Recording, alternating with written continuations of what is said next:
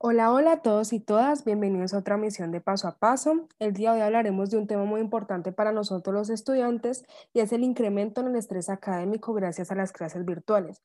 Con la pandemia, todos tenemos claro que no solamente se vio afectada la ida al campus y las actividades de bienestar universitario, sino que la carga, la carga académica se incrementó y muchos de los profesores creen que deben agotar los temas enviando miles de PDFs y explicando muy poco y adicionalmente los exámenes en este momento, como es en mi caso, eh, nos da muy poquito tiempo y muchas veces se evalúan temas que no hemos visto pues a profundidad o que nunca han explicado.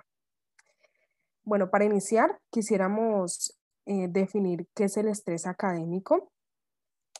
Y según Erika Joana Bedoya, psicóloga y profesora de la Universidad Cooperativa de Colombia, el estrés académico son una serie de presiones y demandas del sistema educativo tradicional que pueden tener cierta influencia sobre la salud y el bienestar de los estudiantes universitarios.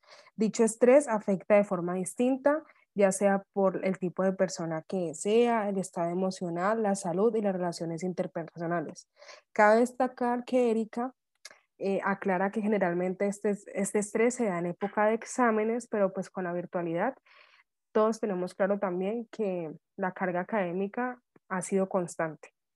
No importa si es la semana 1 o la semana 6, la carga siempre ha estado, cosa que no pasaba en la presencialidad, porque pues todos teníamos definido qué semanas eran duras y qué semanas eran un poquito más suaves.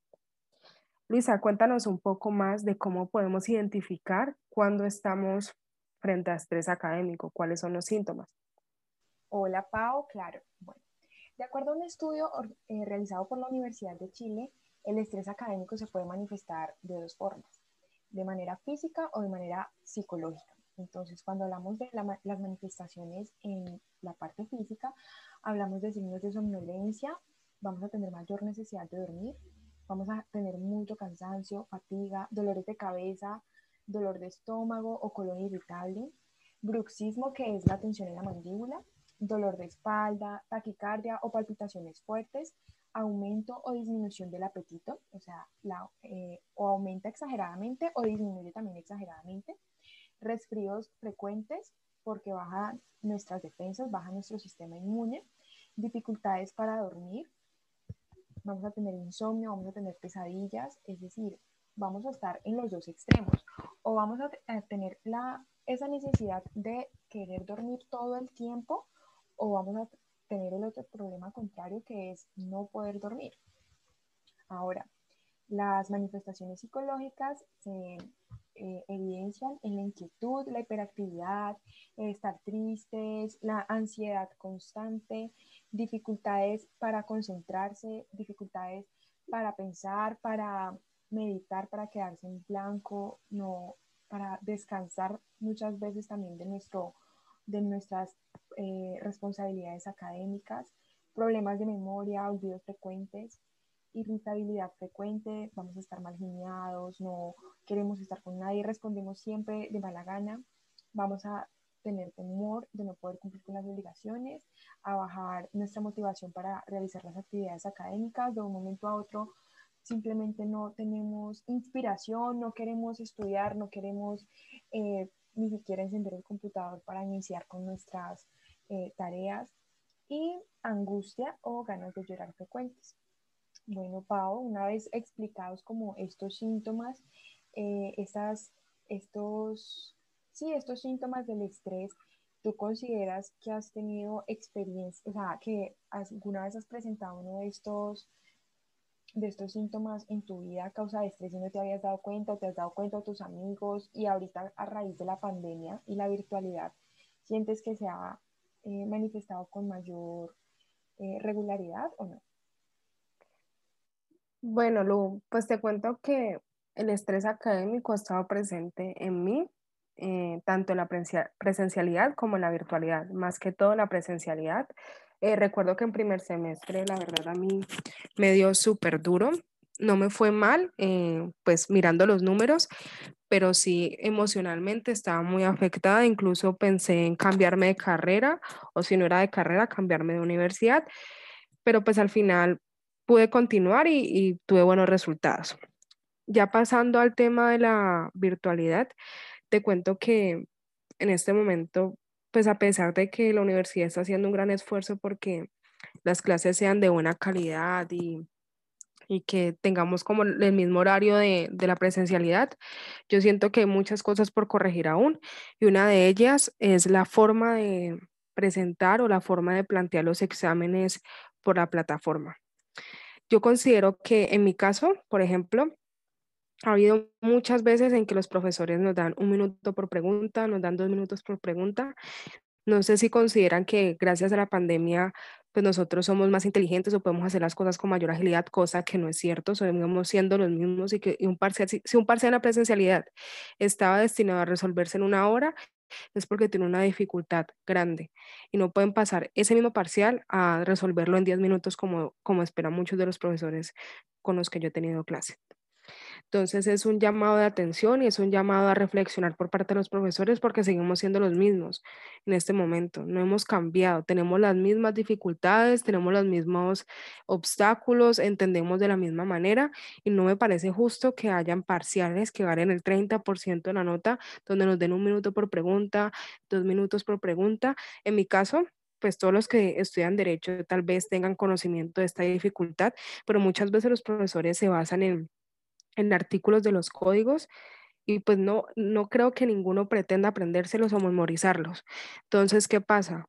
Si tenés un minuto por pregunta, no vas a alcanzar a leer todos los artículos que hablan del tema y no vas a lograr encontrar la pregunta, porque pues ese tema jamás se ve en clase, sino que los profesores asumen que como está en el código debemos saberlo, cosa que no es así, porque pues no estamos obligados a memorizarnos cada artículo de un código.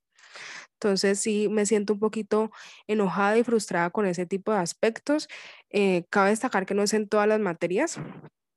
Em, en muchas ocasiones mis parciales han sido orales o han sido en forma de taller, en forma de exposición, que es un método más más armonioso con, la estabilidad emocional de, del estudiante, porque pues obviamente no va a tener la presión de, terminar un parcial en 20 minutos, no va a tener la presión de, de pues que ese parcial que no va a lograr hacer de manera adecuada y que tampoco va a ni siquiera lograr pensar cada pregunta, eh, pues valga el 30% de la nota. Entonces es más que todo eso lo que me ha pasado en, la virtualidad. De resto siento pues que la universidad ha hecho un gran esfuerzo. La verdad la calidad de las clases ha sido muy buena.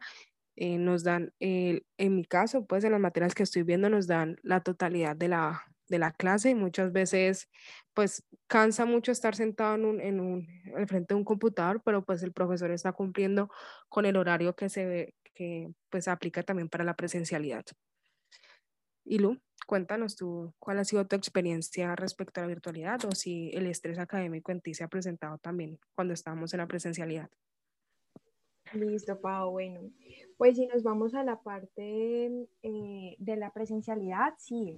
Eh, no sé, soy una persona muy estresada, muy estresada, no sé, cuando estaba haciendo la investigación para realizar este programa y estaba verificando las manifestaciones del estrés, pues me di cuenta que yo sufro de algunos síntomas.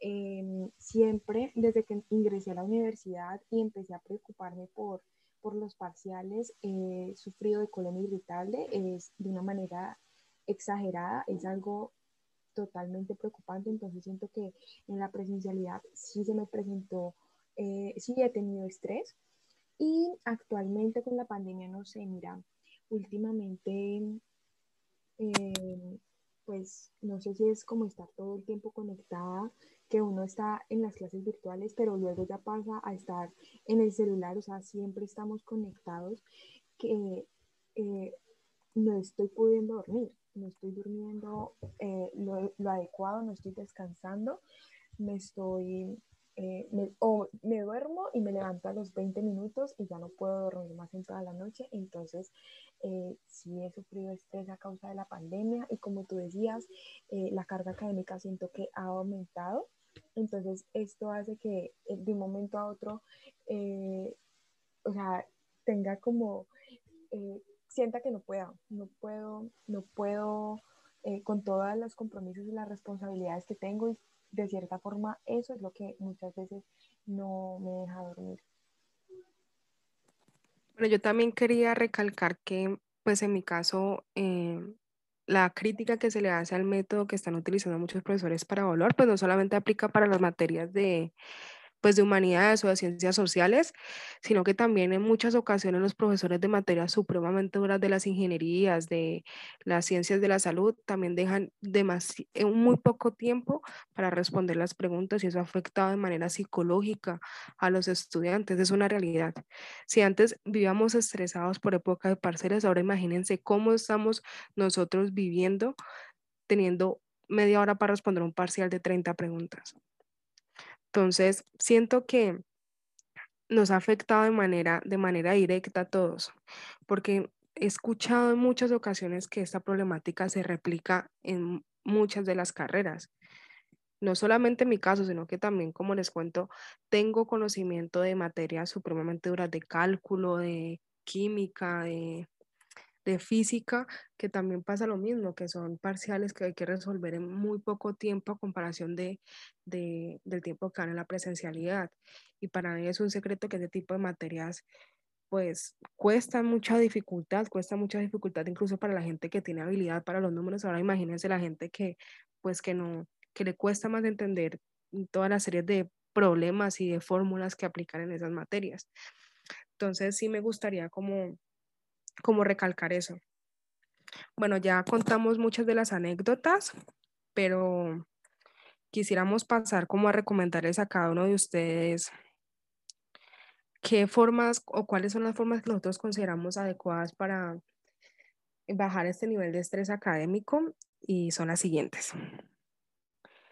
La primera es planificar actividades priorizando entre ellas. Esto lo habíamos dicho antes en, en, un, en, otro en otro programa, en Primi para Informado, y es que pues nosotros tenemos conocimiento desde las primeras semanas cuáles son los profesores que hacen quizzes, que hacen comprobaciones de lectura, que hacen, que preguntan todo el tiempo. A esas materias hay que darle más prioridad a comparación de las otras materias que posiblemente no se saquen notas en todas las clases. Entonces, yo les ponía otro ejemplo y era que si, si tengo para la misma semana un quiz un parcial que vale el 40% de la nota. Ese quiz vale el 5% de la nota y tengo una exposición súper importante que vale el 20% y aparte tengo eh, una comprobación de lectura que es una de las tantas notas que van a sacar por un, porcentaje del 10% y posiblemente en, en, el semestre hagan miles de comprobaciones de lectura. Entonces, pues la comprobación de lectura se va para atrás, después viene el quiz, después la exposición y por último el parcial, porque pues es claro como la diferencia en la afectación de la nota final, ¿no? la comparación de lectura, si la pierdo, pues en realidad no me va a afectar pues de manera tan grave como el parcial pues en la nota. Bueno, otra de las recomendaciones es, nosotros tenemos un programa también relacionado a esto de la nutrición para los universitarios y es alimentarse de manera adecuada. Muchas veces, en, ahorita en cuarentena, pues yo me salto comidas o no desayuno porque me levanto pues sobre la hora para las clases y eso me ha afectado también de manera muy grave porque no tengo energía, no tengo energía, me siento siempre cansada, me siento eh, que no puedo con las cosas de, pues con la rutina o con las actividades que tengo planeadas pues, para ese día porque no me he alimentado de manera adecuada, entonces es importante que tengamos en cuenta eso. Y lo otro es intentar eh, practicar algún tipo de, de deporte pues en tu casa la recomendación es que pues mantengamos el distanciamiento, pero en casa también podemos realizar muchas actividades y es importante para despejar tu mente y para mantenerte saludable y para también tener energía. Como aclaraba Luisa, que ella en este momento ha tenido dificultades para conciliar el sueño y es mantener una rutina. Para mí, les cuento que el semestre pasado yo tenía una rutina del sueño súper mala cuando llegué, cuando pues hubo ese, ese lapso de tiempo entre la presencialidad y la virtualidad, yo cambié por, por completo todos mis ciclos del sueño, entonces me acostaba a las 2 de la mañana, me levantaba a clase de 7 y después seguía durmiendo de 7 a 10, de 7 a 9 y seguía durmiendo hasta la 1 de la tarde y esa era mi rutina. Entonces no me alcanzaba el tiempo para hacer todas las actividades y aparte me sentía cansada. Todos los días me levantaba cansada, me levantaba de la siesta larguísima y me sentía cansada y eso me afectó también en los resultados. Y también otra recomendación que les damos es mantener la calma. La verdad es que tal vez en este momento nosotros creamos que, que perder ese quiz o ese parcial es el fin del mundo, pero la realidad es otra. No olvidemos que pues la educación es un medio, más no es el final de nuestra carrera o de nuestra profesión o de nuestro éxito.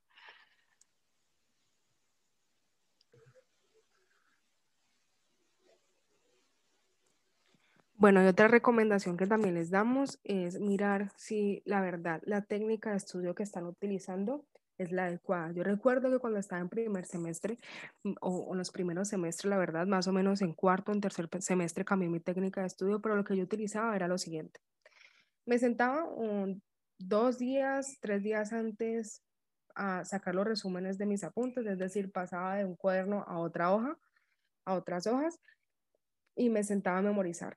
¿Y cómo memorizaba?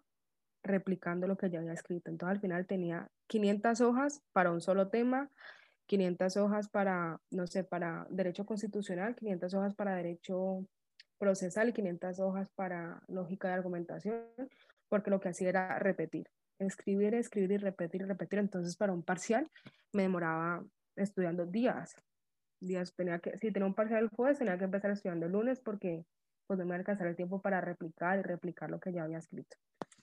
Cuando ya me di cuenta que ese no era un método adecuado, cambié a, otro método de estudio, era sacar los resúmenes. Si yo no puedo, en mi caso, estudiar directamente el cuaderno y tampoco me gusta escribir en las clases, pues, en un computador. Estos apuntes que tenía en el cuaderno, sí los tomaba, los pasaba a computador, los imprimía y empezaba a leer. Y sí leía varias veces.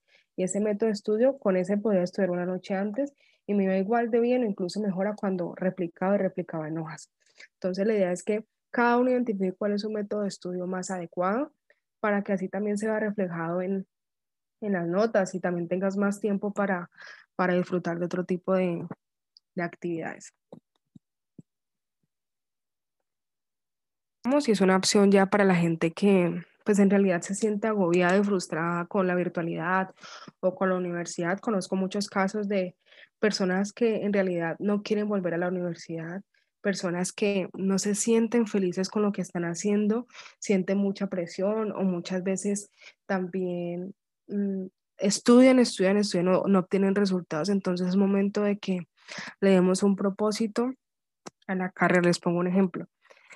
Eh, en mi caso, yo estudio Derecho, eh, me imagino que pues con lo que he dicho también mucha gente se ha dado cuenta de la carrera que estudio, pero en mi caso yo no quiero litigar, yo no quiero litigar, yo no quiero trabajar para, para una firma de abogados, ese no es mi propósito, no es mi sueño, yo quiero un trabajo que me permita ayudar a otros. Entonces, ese es mi propósito. En este momento yo pues no me interesa ver derecho comercial, no me interesa ver derecho procesal, porque la realidad es que no me va, no me va a servir de mucho en mi, camino, pero sí tengo claro cuál es mi propósito y, sé que terminar la carrera y terminar y llevar pues las materias bien van a, a ayudarme a cumplir con ese propósito. Es un puente para cumplir mi fin, es un medio para cumplir el fin que yo quiero.